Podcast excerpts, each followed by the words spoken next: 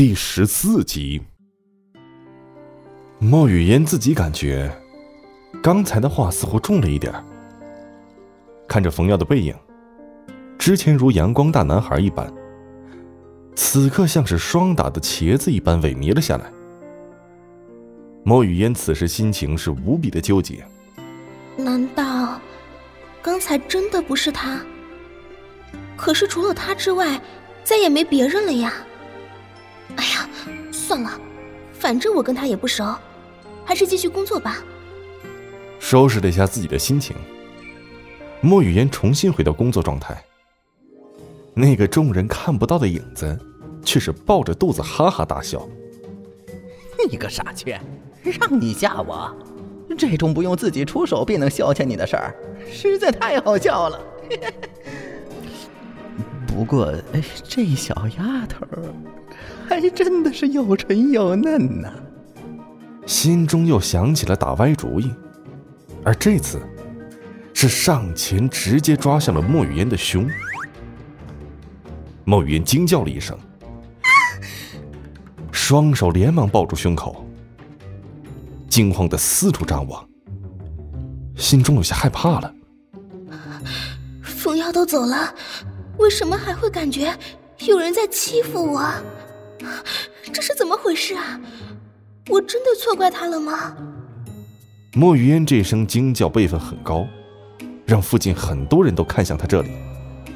队长，气息在前面，他果然藏在这里。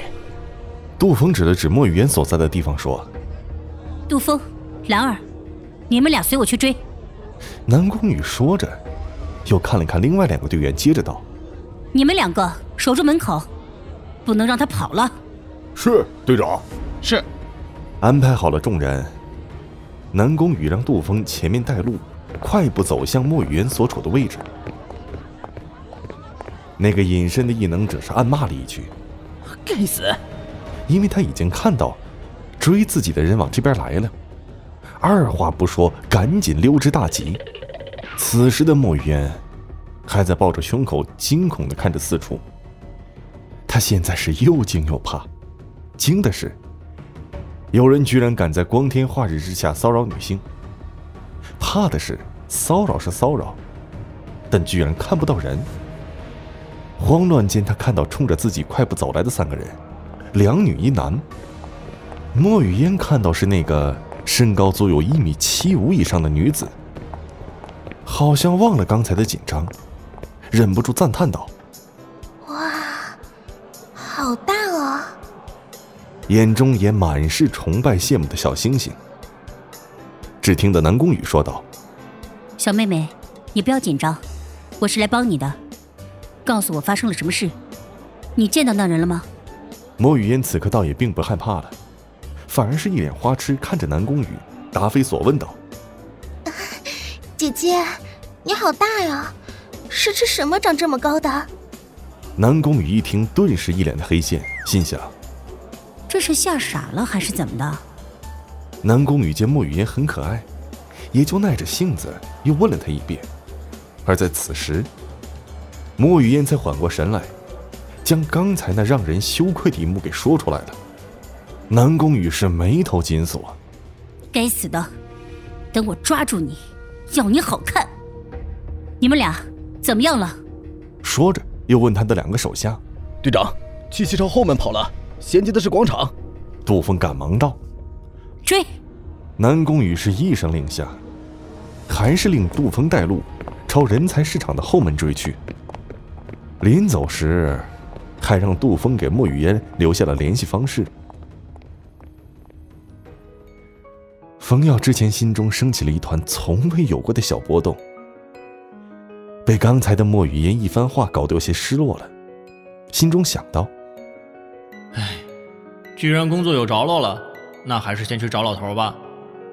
此时的人才市场外面，那真是热火朝天。两条长长的队伍像巨龙一般缓慢，而又静谧的朝着对面那名老者涌动着。这大肚子老者就是冯耀的二大爷。每次二大爷挥手之间，便有一名病人康复如初。二大爷从来不会开口要财物。但是绝大多数人都会很识趣的拿出一些心意塞进他口袋里，而这会儿，口袋已经被装得满满的。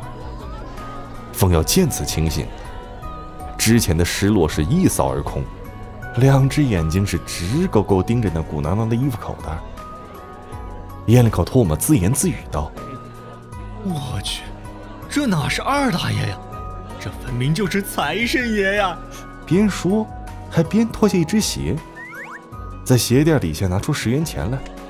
当然，这不是先前那只鞋，直奔附近一家小百货商店，在里面买了一个九块九的蛇皮袋。临走时，还大方的告诉老板：“不用找了。”老板看着他远去的背影，说道：“还不用找了，你 压根儿也没想找给你。现在哪还有那个零钱呢？切！”本节目由 FaceLive 声势工作室倾情打造，FaceLive 声势工作室声势最擅长，祝您声名千里扬。